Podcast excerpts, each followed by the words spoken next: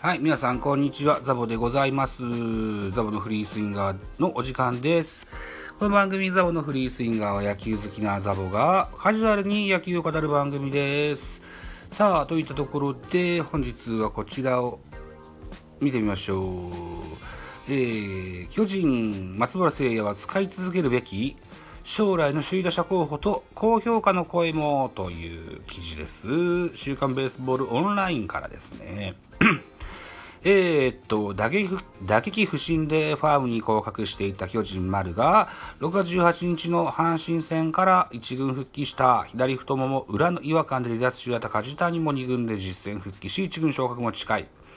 そこで気になるのが松原聖也の起用法だと。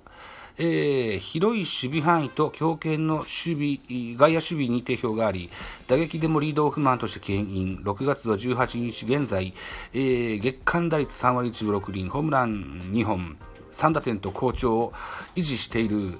交流戦でも8日のオリックス戦で、えー、初回にライトへ先制ホアーチ、先制アーチを放つと、1点差を追いかける9回ツーアウト2塁のチャンスでもセンターオーバータイムリースリーベースヒット。引き分けに持ち込む主君打でチームを救った。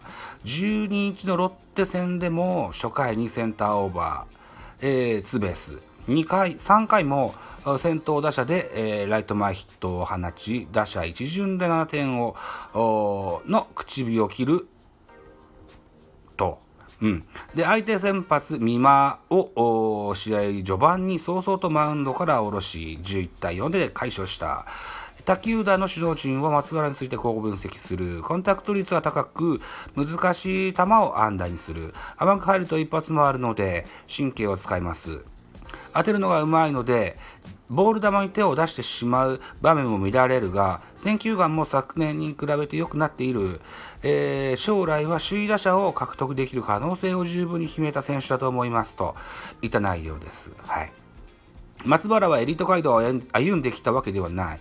仙台育英高校で、えー、3年夏はベンチ入りできず、スタンドから応援していた。えー、明星大、明星大、明星大でいいのかな？で、内野から外野に守備位置を変え、2年春から5期連続でベストナインを獲得した活躍が、スカウトの目に留まり、育成5巡目で巨人に入団。楽天、楽天育成2巡目で指名された、えー、南陽介とともに同代で初のプロ野球選手になったと。1年目の2017年に3軍戦で100試合に出場。え打率3割3分2厘、ホームラン1本、45盗塁と際立った成績を残すと、翌18年にリーグトップの打率3割1分6厘、イースタン記録の134安打を放つ。同年7月に支配下昇格され、背番号は009番から59番に。昨年7月に1軍デビューし、プロ初出場を果たすと、8月後半から2番ライトのスタメンに定着し、86試合出場で、打率は2割6分3厘、ホームラン3本、打点12、攻守走で野球センスの高さを記し、原辰徳監督に天才的に野球をやる方とうならせた。松原同様に育成枠で入団し、2009年に新人を獲得した憧れの松本哲也、かっこ現巨人二軍野手総合コーチの背番号31を、えー、今年から継承している。えー、今季は丸が新型コロナウイルスに感染して、えー、先々離脱した4月に1番センターで打線を引っ張った。丸が復帰後はベンチを温める機会が増えたが、5月下旬に梶谷が負傷で離脱するとライトでスタメンの出場機会が巡ってくる。丸が打撃不振でファーム降格すると再びセンターに。主力の不在を補ってあまりある活躍を見せてくれておりますよと。はい。で、この松原選手をですね、立浪さんが修正能力の高さに言及したと。いったところです。野球評論家の立浪和義は、週刊ベースボールのコラムで松原の修正力の高さに言及している。身長173センチと上背はなく、線も細い印象がありますが、ミート力に加え、振る力もあります。意外とパンチ力があり、かつ、広角に打てる器用なタイプです。以前、東京ドームのテレビ中継が、中継で松原選手を見て、バックスイングに入った時に右肩がベース側に少し入っていたので、これではバットが出にくいのではと解説したことがあります。それを誰かから聞いたのか自分で感じていたのか分かりませんが、次見た時には治ってたのが、えー、驚いておりますと。ちょっとしたことなんですけれども、一連のフォームの流れの中で体が無意識に動いているのも修正するのは実は簡単ではありません。上昇を義務付けられ毎年のように即戦力の選手を獲得する巨人は、レギュラー争いが厳しい。丸梶谷が復帰後も外野の定位置を死守できるか。プロ入団後に階段を一気に駆け上がってきたが、松原の進化問われるのはこれからだといった記事ですね。うん。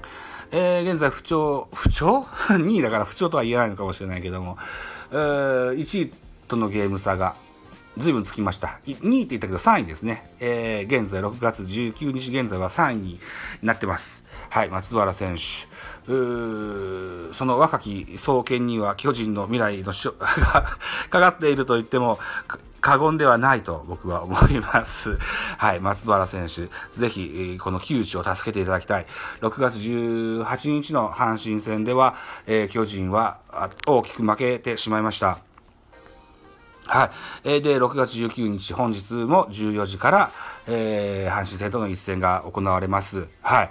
えー、ぜひね、あのー、松原選手、活躍していただいて、はい。あのー、1個でもゲーム差縮めましょうよ。ね。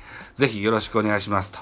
いたところで、さあ、松原選手、ぜひ、えー、使い続けるべきって書いてある。ぜひ使っていただきたい。というふうに思ってございますと。いったところで締め工場行きましょう。はい。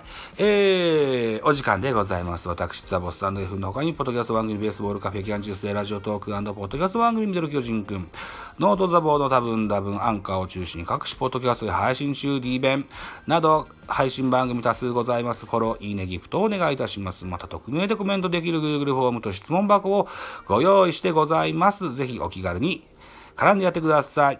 あと、ハッシュタグザボで、えー、なんかつぶやいていただきますと、後にご指します。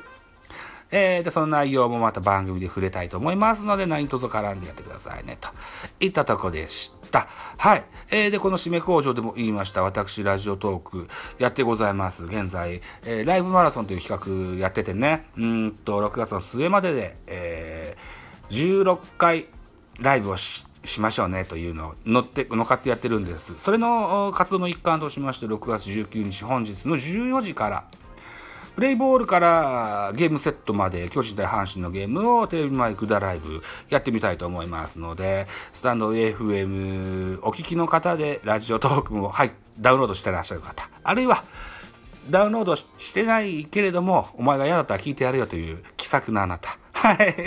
ぜひ、えー、本日6月19日、ミドル巨人くんのライブ、遊びに来ていただけると大変嬉しく思います。よろしくお願いします。では、お昼にお会いしましょう。お昼14時にお会いしましょう。バイ。